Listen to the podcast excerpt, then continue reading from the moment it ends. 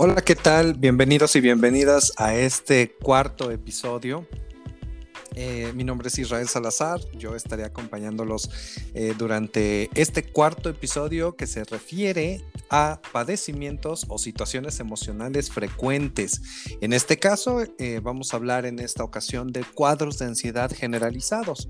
hemos estado hablando bastante de la ansiedad, trastornos de ansiedad, y hoy vamos a profundizar un poco más en ello.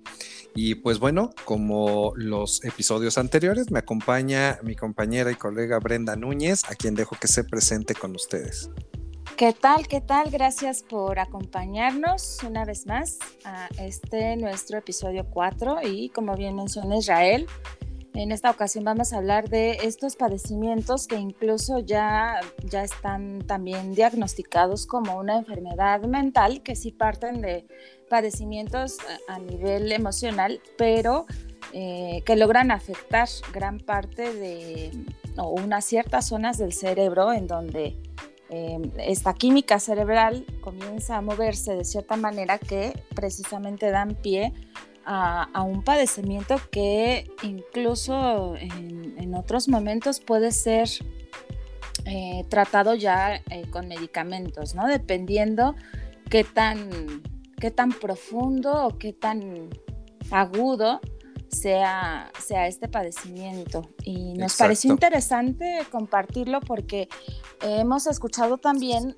a lo largo de, todo este periodo de, confinamiento entre anécdotas de gente conocida o, amigos, eh, no sé, personas que que han estado en medio de una situación como esta que de pronto no logran entender o no logran darle nombre a eso que está pasando. Y quizás sea algo que ya requiera intervención eh, a nivel médica, ¿no? médica psiquiátrica. Y de pronto el, hecho de no saberlo, de no saber distinguir cuáles son los síntomas, los puede llevar a, a esta otra cuestión que regularmente hacemos, el hecho de quedar como esperando que al día de mañana se nos pase. Y esto ya requiere de una atención mucho más especializada. Exactamente. Y pues bueno, vamos a empezar hablando un poquito de eh, em, empezar a identificar qué es la ansiedad, ¿no? ¿Qué es la ansiedad desde, desde la definición de, eh, para poder ir acotando un poco más, ir, ir eh, haciendo la, brecha más corta para poder identificar efectivamente cuál es, qué es lo que te puede llegar a quejar y poder hacer esta ubicación, poder hacer esta, esta identificación del problema y no nada más, eh, eh, porque a veces este tipo de síntomas suelen pasar eh, muy frecuentemente, que ya vamos a hablar de ellos durante, durante el episodio, pero suelen ser tan frecuentes que a veces las personas lo, lo minimizan o es de, ay, es que ya te estás te está dando, ¿no? O, ya te está, ya estás haciendo teatro otra vez, ¿no? Entonces suelen minimizar estos síntomas y vamos a ver eh, eh, la gravedad que tiene no reconocerlos, no atenderse a tiempo, porque incluso puede llegar a ser un, trastorno discapacitante, ¿no? Entonces, hablando un poco de qué es la ansiedad, pues bueno, eh, basándonos en el DSM5, eh, los trastornos de ansiedad son aquellos que van a compartir características principalmente de miedo y ansiedad, pero de una forma excesiva.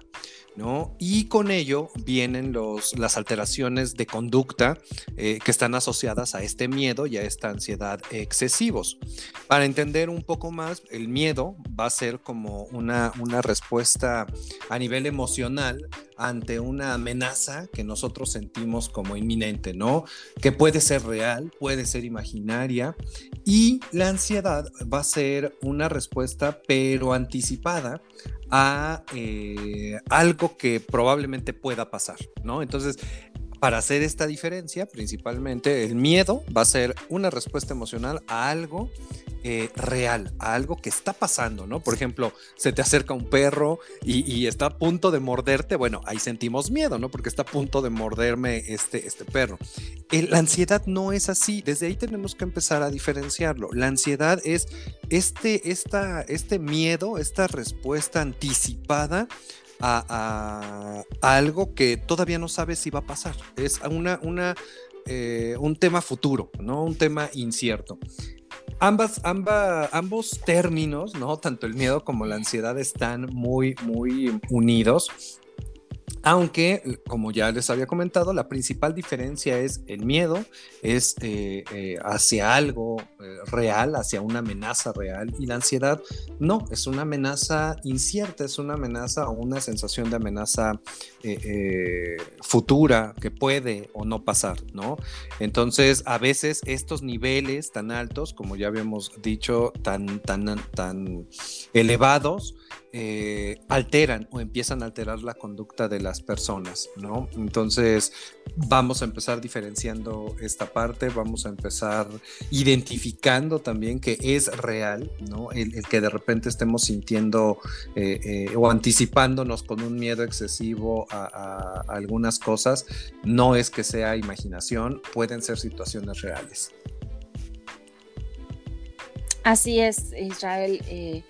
Y bueno, continuando con, este tema, eh, me parece importante, ¿no? Porque bueno, ya, ya, ya, ya Israel nos, nos compartió como una definición, ¿no? Pero ahora, como un poco más em, aterrizándolo hacia, hacia la parte vivencial, ¿no? A partir de ahí, ¿cómo puedo yo identificar que estoy teniendo un cuadro de ansiedad o que está comenzando a darse un cuadro de ansiedad?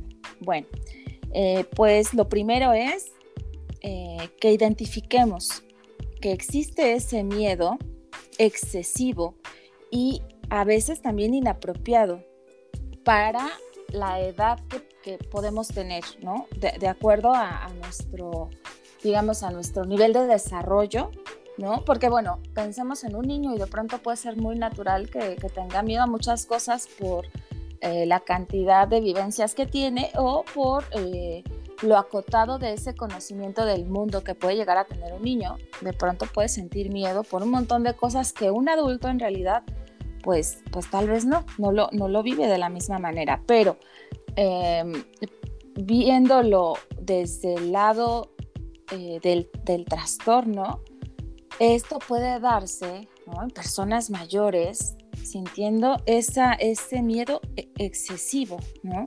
De algo que, como bien decía Israel, puede ser que exista o no, pero que está presente, como, como, un, como un malestar incluso este, recurrente, eso es lo otro. Podemos darnos cuenta cuando, cuando este miedo que llegamos a sentir se convierte en algo recurrente y que hace relación con eh, el hecho de vivir una separación, ya sea del, hogar o de alguna figura que para nosotros represente un apego importante. No sé, eh, por ejemplo, eh, nuestros papás. nuestros papás, la pareja, los hijos, en caso de quienes lo tengan, ¿no?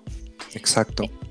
otro punto, por ejemplo, a darnos cuenta es em, tener una, preocupación también, eh, todo esto rayando en niveles excesivos y, me parece que sí es indicado acotar aquí. Lo excesivo es cuando, cuando en mi mente solo persiste, persiste esta idea. ¿Sí? Cuando no le puedo dar vuelta y cuando está ahí de manera eh, justamente recurrente, pero que no me permite hacer otras cosas, ¿no? Esta preocupación por la pérdida de, figuras que también son importantes, como, como ya lo dijimos, nuestros papás, los hijos, eh, hermanos, qué sé yo, ¿no? que tanto eso, tanto que puedan desaparecer o morir o que puedan tener algún Algún tipo de enfermedad, algún tipo de daño, algún tipo de accidente, exactamente. Eh, y aquí la constante, la constante en estos, en estos síntomas, en esta forma de identificar la ansiedad, va a ser, como, como habías dicho, Brenda, la preocupación excesiva. O sea, aquí el, el común denominador, la constante va a ser lo excesivo. Lo excesivo, es correcto. Otro, otra parte que podemos identificar por aquí es, es la preocupación, nuevamente, de forma excesiva eh, y, constante, una preocupación excesiva, una preocupación que persista por, por cualquier posibilidad que pase en la cabeza de las personas, del individuo, que, que suceda algo, un acontecimiento, un hecho eh, catastrófico, ¿no? Por ejemplo, eh, el, que me, el que me secuestren, el que me pierda, el que vaya a tener un accidente, el que me enferme, y aquí entra el, el tema de COVID, ¿no? Exactamente. Tanto, tanto Israel me parece que tanto en este punto como en el anterior, ¿no? Este que, que hace referencia a la pérdida de personas o figuras que son de gran apego, de mayor apego, porque también pensemos, eh, ya en, episodios anteriores hemos hablado acerca de, eh, me parece fue el primero, ¿no? En el que hablábamos justamente acerca de cuando nos enteramos de que un familiar se enfermó o está contagiado eh, por COVID o uno mismo precisamente. Y justamente estos dos puntos vienen a tomar acá una relevancia sumamente importante porque partimos de esto precisamente eh, para pensar entonces que no es gratuito, ¿verdad? Ni tampoco es coincidencia que hoy día tengamos eh, o, conozcamos personas que cada vez más están padeciendo cuadros como estos, pues de alguna manera hacen referencia precisamente a nuestro contexto, ¿no? Esto que está ahí latente, tan a la mano y que nos convierte en sujetos completamente vulnerables, porque aparte es, es un virus, ¿no? Que no alcanzamos a ver, no sabemos dónde está, dónde lo podemos encontrar, simplemente sabemos que anda por ahí. Y entonces esto puede convertirse precisamente en ese miedo excesivo y recurrente de, estar pensando, y entonces si mi papá o mi mamá se enfermó, se va a morir, ¿y qué va a pasar? Y, no salir de ese, de ese loop, ¿no? De, esa, de, esa, de ese pensamiento ya formado. Y entonces, tanto el punto que mencioné yo como el que nos comparto hoy Israel, ahora mismo eh, hacen referencia precisamente a nuestro contexto, ¿no? Exacto, y con esto ya viene otro, otro, otro, otro síntoma que podemos identificar, eh, que es la, eh, la, la, resistencia o el rechazo total. y nuevamente que esté persistente a no querer salir, no querer alejarte de tu casa, no querer ir a, la escuela, al trabajo, a, a otro lugar por, por miedo, ¿no? Entonces, y esto se acentúa todavía más, exacto, todavía se acentúa más con el tema de COVID. Entonces, no, no, no minimicemos la preocupación. Cuando escuches a alguien de, oye, es que me da miedo salir ahorita a la calle con esta situación, no, no lo, no lo minimicemos, porque tampoco sabemos el, nivel, el nivel de preocupación excesivo que pueda tener la persona con respecto a esta resistencia y rechazo a tener que salir y enfrentarse a situaciones que, que precisamente tienen esta constante de persistencia y que rebasan, sobre todo rebasan al sujeto para poder, poder sostener un, momento como ese, ¿no? Y se escucha también muy frecuente, Israel, esta cuestión de, yo lo, yo lo puedo escuchar eh, de manera eh, así como de verdad muy recurrente en todas partes. Eh, ah, es que no quiere salir ahorita que ya está el semáforo verde, no quiere ir al cine o no quiere ir acá o allá. Ya le dijimos que no, este, que no se preocupe, que no se va a enfermar y lo estamos animando a salir para que se distraiga, porque lo que pensamos es que a través de eso podemos ayudar al otro precisamente a salir de ese estado. Pero cuando ya la persona está inmersa en un trastorno como este, enfrentarlo a ese miedo resulta contraproducente, porque más allá de ayudarlo a que se distraiga, a que pueda pensar en otras cosas, es todo lo contrario, es como acentuar ese miedo. Y lamentablemente quienes nos rodean, que no tienen esta información, eh, de pronto lo podemos ver como muy natural, decir, pues vente a manera de te apoyo, te, te, animo, vente, salgamos. Y, bueno, si la persona en verdad tiene ese miedo tan excesivo, salir a la calle puede ser en verdad algo aterrador, ¿no? Correcto. Eh, y bueno, otro punto que, que también eh, es importante poder identificar es que en, el proceso del sueño eh, lo podemos encontrar, lo podamos encontrar alterado a través de pesadillas o sueños que sean repetitivos, ¿no? Sobre todo me parece que también se escucha mucho algo que tiene que ver con los sueños eh, lúcidos, como, como este, estoy medio despierto, pero, pero no, porque estoy dormido. Y en ese proceso es que ocurre una pesadilla que regularmente suele ser repetitiva, ¿no? Y que puede ser de variados temas, aunque sí un poco más eh, enmarcados dentro de lo que es esta, una separación, ¿no? O incluso la pérdida de algún ser querido. Exacto.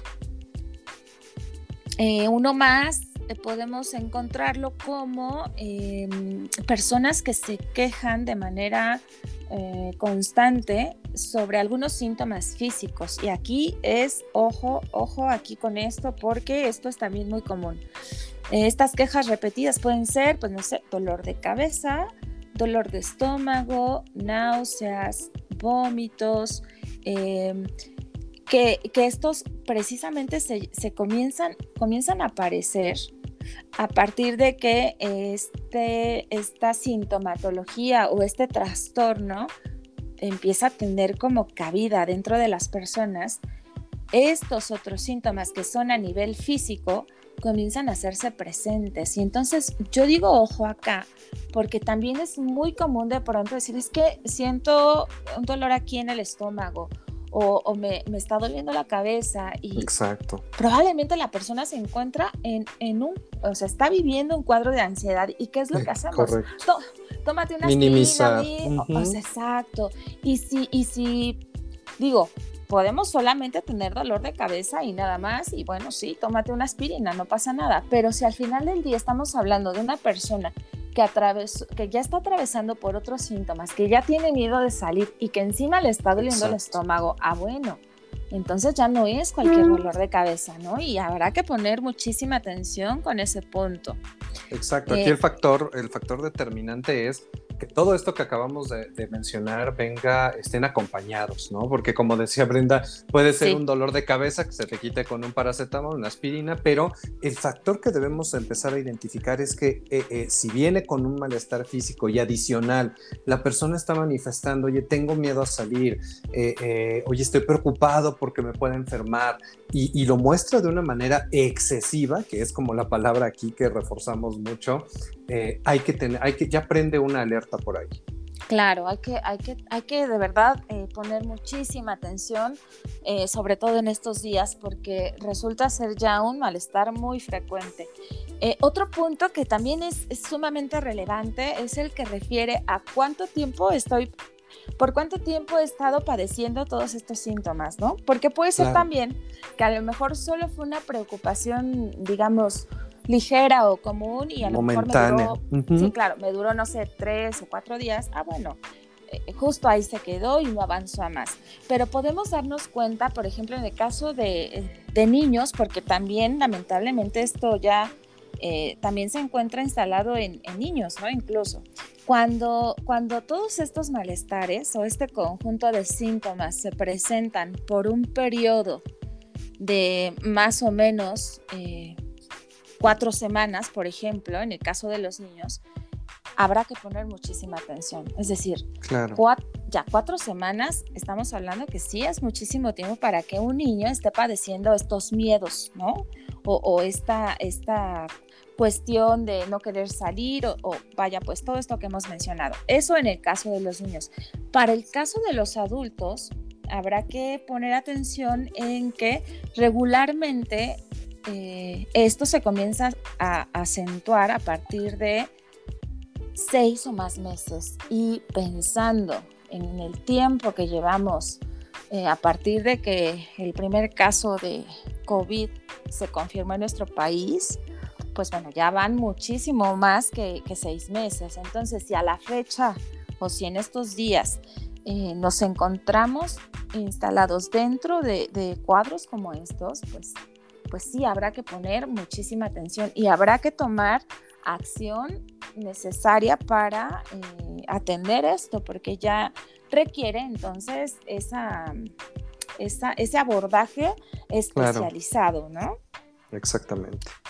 Eh, tenemos otro, otro punto más. Em, cuando la parte que tiene que ver con, con nuestro entorno social, académico, laboral. exacto. Es decir, todas nuestras áreas de funcionamiento, todas estas áreas en donde nos movemos, exacto. ya se ven alteradas, mm. ¿no? Donde ahí ya está viendo una implicación y ahí empieza a haber también malestares. Ah, bueno, pues junto, ¿no? O sea, y insisto en el punto, no porque me acabo de, mm, acabo de tener una discusión súper fuerte con mi mamá, quiere decir que tengo ansiedad. No, es esto más lo que hemos eh, mencionado hasta este momento.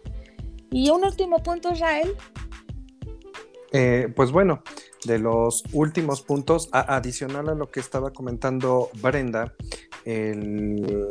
nuevamente hacer un refuerzo con la constante de lo excesivo. Y, esto, lo último que comentó Brenda del lo, lo, que comenta de los puntos o los ámbitos donde afecta, que es cuando ya tu conducta se ve afectada a nivel laboral, a nivel personal, a nivel eh, familiar.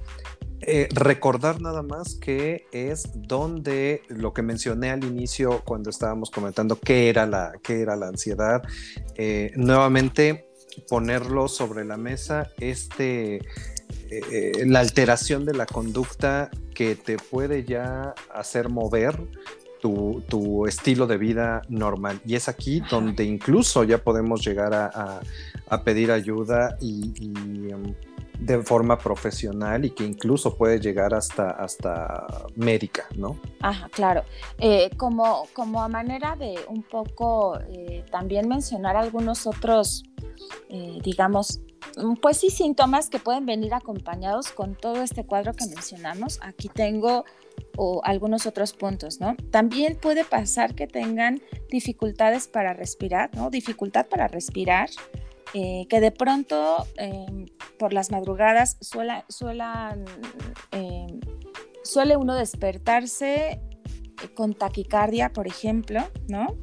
Eh, que de pronto también pueda ser que, uno se encuentre como en un estado paralizante, ¿no? Como que de pronto, de la nada, uno se quede como, como quieto, ¿no? Que es algo que, también puede ser que ocurra. Eh, y que también algo, algo muy cotidiano que podemos presenciar ahí en la vivencia de todos los días es que alguna situación, por menor que parezca, nos pueda quebrantar, ya sea colocarnos en un estado eh, de un enojo eh, muy marcado o incluso de sentirse demasiado tristes, por ejemplo, ¿no? Y dudas. También es muy particular esto porque pues de pronto muchos podemos tener dudas en general con un montón de cosas, pero eh, insisto, cuando todo esto viene acompañado, sí es importante poner, tomarse dos minutos, poner freno de mano y sí acudir como a instancias que, que son las indicadas para llevar el tratamiento adecuado y como bien comenta Israel, no dejar que, que toda esta sintomatología nos, nos aborde de tal manera que derive en eh, tener que consumir eh, medicamentos, porque bueno, ya estamos... U, otro tipo de sustancias, ¿no? Bueno, eso ya también, por otra vía, Exacto, seguro, porque más allá de ayudar, estas otras sustancias pues potencializan todo solamente. Entonces, Exactamente. Eh, toda esta información de verdad es sumamente importante que, que, ustedes puedan recordarla, que puedan tenerla un poco presente, porque ahí en los discursos que uno puede escuchar todos los días, ¿no? Ahí este, con la familia, con los amigos, eh, cuando de pronto escuchemos que alguien menciona cosas como estas, sí es importante hacerles saber. Claro, y cuando, y cuando, y cuando ven este, este tipo de, modificación, esta es la, constante, ¿no? Eh, la parte excesiva, la modificación a la conducta también de, oye, es que no salgo, es que me aterra tener que salir, ahí hay un foco rojo, ¿no? Y entonces, eh, eh, ¿qué hacer? ¿Qué hacer en, caso de que detectes, ¿no? ¿Qué, qué, qué pasa? ¿Qué hago si sufro un ataque de ansiedad? Entonces, eh, esto que mencionamos eh, ya se acentúa o, se ha visto acentuado durante los últimos meses derivado de la pandemia.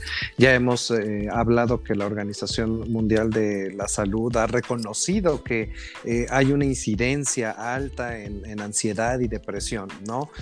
Entonces, ¿qué pasa? ¿Qué hacemos si detectamos o si vemos que tenemos cualquiera de los síntomas que acabamos de mencionar? Si nunca has sufrido o si nunca han sufrido de una crisis de ansiedad, pues bueno, la primera vez que puede llegar a ocurrir, podemos sentir incluso miedo por nuestra vida, porque pareciera que en algún momento te vas a caer al suelo, eh, eh, te va a dar un infarto, ¿no? Pero al final, eh, recuerden que se trata de un estado de angustia que está descontrolado. Entonces, ¿qué hacer si sufrimos un ataque de ansiedad? Lo más recomendable es poner, eh, poner aquí a trabajar nuestros sentidos, los cinco sentidos. Primero, tratarnos de sentar eh, en un lugar tranquilo, tratar de cerrar los ojos, cuantos menos estímulos ambientales eh, tengamos alrededor, eh, más rápido va a acabar esta crisis, ¿no? Porque al final a veces los estímulos externos son los que influyen para que te pongas eh, o, se, se, altere todavía más el estado en el que estás. Entonces, tratar de ubicarnos en un lugar tranquilo, tratar de cerrar los ojos.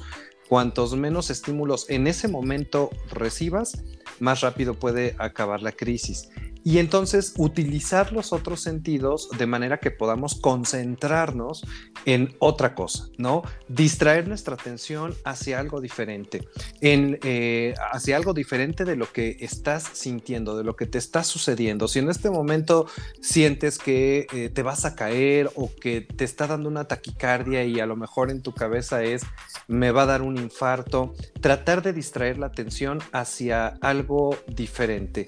Por ejemplo, un ejercicio, cuenta eh, de, hacia atrás desde el número 100, pero de 3 en 3, ¿no? O sea, por ejemplo, 100, 97, 94, lo que siga, ¿no? Entonces, el tratar de hacer estas cuentas matemáticas nos va a distraer la atención y, tratar también de concentrarnos en algo físico, tal vez eh, mirar la palma de tus manos o mirar fijamente un objeto y empezar a concentrarnos en la cuenta numérica, visualizar en nuestra propia mente algún lugar que te haga sentir bien, ¿no? O algún lugar donde tú te sientas eh, eh, reconfortado.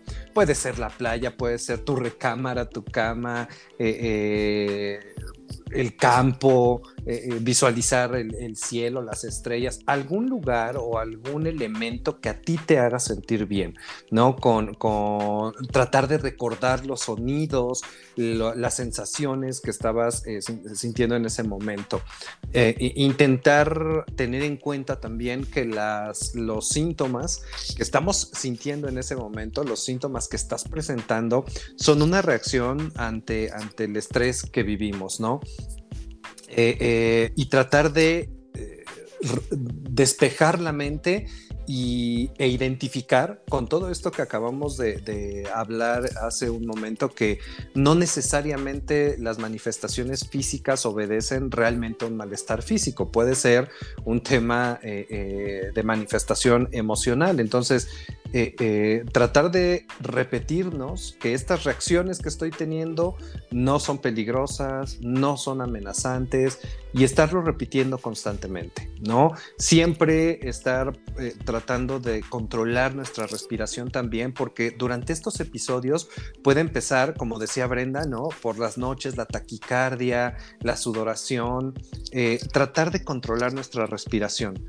Cuando la respiración se hace consciente, eh, para nosotros, eh, eh, podemos empezar, empezar a hiperventilar durante estos episodios. Cuando somos conscientes de nuestra respiración, podemos empezar a relajarnos un poco más. Entonces, respirar profundamente para que el cuerpo empiece a nivelar tu, nivel de oxigenación.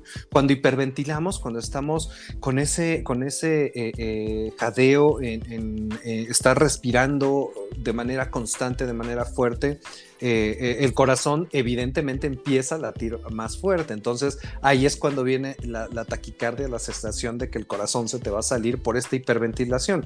Cuando tú eres consciente de tu respiración, tratas de respirar profundo con esto, y bueno, respirar, inhalar y exhalar después de 5 o 7 segundos, tu respiración va a ir tomando una, eh, un, un mismo ritmo. Entonces, en automático tu organismo empieza a, dejar de hiperventilar y eres más consciente de tu respiración. Así es. Y bueno, también me parece que aquí, aquí en este punto, eh, otra, otra parte que, de la cual se pueden auxiliar es también de estas redes de apoyo que, podemos tener en, en, las personas que nos rodean, ya sea ahí cerquita de nosotros o incluso aunque no estén cerca, ¿no? En muchas ocasiones también ayuda bastante si, por ejemplo, estás solo o sola, eh, de, pronto, de pronto contactar a un amigo, ¿no? Platicar con él de otra cosa, de lo que sea, mientras eh, se está viviendo este, e, este cuadro de ansiedad, ¿no? Esto, esto en gran medida también puede ayudar muchísimo y bueno, sobre todo esto que es Israel, ¿no? Eh, poder colocar nuestros sentidos todos en otra cosa que incluso puede ser algo que ya conociéndonos sabemos que nos generan un cierto bienestar, ¿no? Ciertos aromas eh, o comer algo que a lo mejor nos produzca un cierto placer, es decir, poder movernos de alguna forma o poder no, no, no centrar todos nuestros sentidos y atención en eso que se está viviendo, sino poderlos mover hacia otro lugar. En esa medida, eh, este, esta crisis, ¿no? De pronto va, va menguando y uno va retomando Exacto. Y, pues bueno, ya por, por, último, tomar en cuenta un factor importante, ¿no? Hay enfermedades que pueden tener la misma clínica que acabamos de mencionar, ¿no? El que te falte el aire, el que, el que sientas taquicardia. Hay enfermedades que pueden tener el mismo cuadro clínico. La diferencia aquí, que va a ser fundamental, es que las crisis de ansiedad aproximadamente duran entre 15 minutos, un máximo de media hora. ¿ok? Eh, eh, en, el que estos síntomas van a alcanzar eh, su máximo punto, por lo regular, es a los 10 minutos de empezar. Con eh, aquí el factor decisivo, ¿no? Es el, tiempo, porque pues también no vamos a, no vayamos a pensar que toda, todo la sintomatología, el dolor de cabeza, las náuseas, la taquicardia, eh, pues es por ansiedad, ¿no? Aquí el factor que va a determinar si es un cuadro de ansiedad o realmente es otro tipo de enfermedad grave es el factor tiempo. Si, si esta crisis no termina en un lapso de 15 minutos hasta media hora, es importante llamar a un servicio de eh, emergencia. Médico, así es. Exacto. Sí, no, no confundamos, muy importante esto que nos compartes, Israel, porque eh, entre tanta información de pronto dejarnos llevar y decir, ah, bueno, ese ataque de pánico pasa ahorita rápido y ¿Qué tal que no pasa y se trata de, de otro o, o van en aumento, exactamente. sí. O los síntomas van en aumento, ajá. Es importante acudir al servicio de urgencias o llamar al 911 para atención inmediata. Bien, y como siempre, pues eh, recomendamos eh, las líneas telefónicas que se encuentran al, alcance de, todos nosotros. Está el, 911, eh, están también la, la, línea de la vida, en este caso nos puede ayudar en, este, en este sentido, porque la línea de la vida es, es una atención especializada en, consumo de sustancias y en riesgo suicida. A veces, cuando tenemos ataques de ansiedad, sentimos que nos estamos muriendo, sentimos que ya queremos eh, eh, eh, acabar con nuestra vida por lo que está sucediendo, lo que nos está sucediendo. O sea, recuerden que el factor aquí es excesivo. Entonces, la línea de la vida tiene atención las 24 horas de lunes a domingo. El número telefónico es 800-911-2000. Nuevamente es 800-911-2000. Y también el, teléfono de Psicólogos Sin Fronteras, este, esta atención es de lunes a viernes de 8 a 18 horas en el 55 47 38 84 48. Repito, 55 47 38 84 48. Así es. Y junto con ello, pues, eh, no dejar de recordarles eh, que tenemos a su disposición también un correo electrónico por cualquier duda o si quieren ampliación sobre el tema. El correo electrónico es forjando líderes outlook.com. Repito, forjando líderes saludcovid outlook.com, a donde nos pueden hacer llegar dudas, comentarios, sugerencias. Muy bien, excelente Brenda, muchísimas gracias. Y bueno, con esto nos despedimos de este episodio. No olviden escucharnos en el episodio número 5, donde vamos a hablar del siguiente padecimiento que también es muy común durante y que está apareciendo también durante la pandemia, que son los ataques de pánico. Vamos a ver por ahí también la diferencia entre la ansiedad, los ataques de pánico y pues bueno, qué podemos hacer cuando se presenta un episodio de estos. No, no olviden por ahí escucharnos.